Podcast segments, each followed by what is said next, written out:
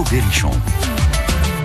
Tous les matins, Patricia Daré nous ouvre son dico berrichon pour nous faire découvrir un mot de notre patois. Aujourd'hui, la lettre P. P comme pour ou pour, qui signifie pauvre en berrichon.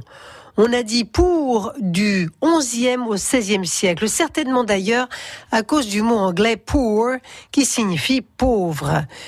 tout enfant du mais pour monde?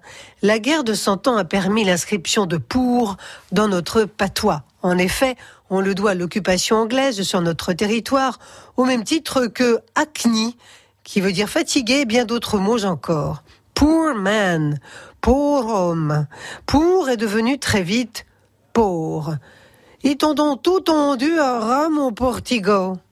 Mais il semblerait également que Pour soit à l'origine du village de Monty-Pourret, dans l'Indre.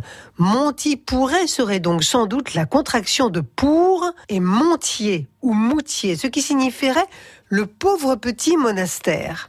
Ce qui indiquerait d'ailleurs qu'il y avait bien un lieu de piété à cet endroit. Décidément, avec notre patois, on en apprend tous les jours. Vive-nous de Berry et ses parlures. France.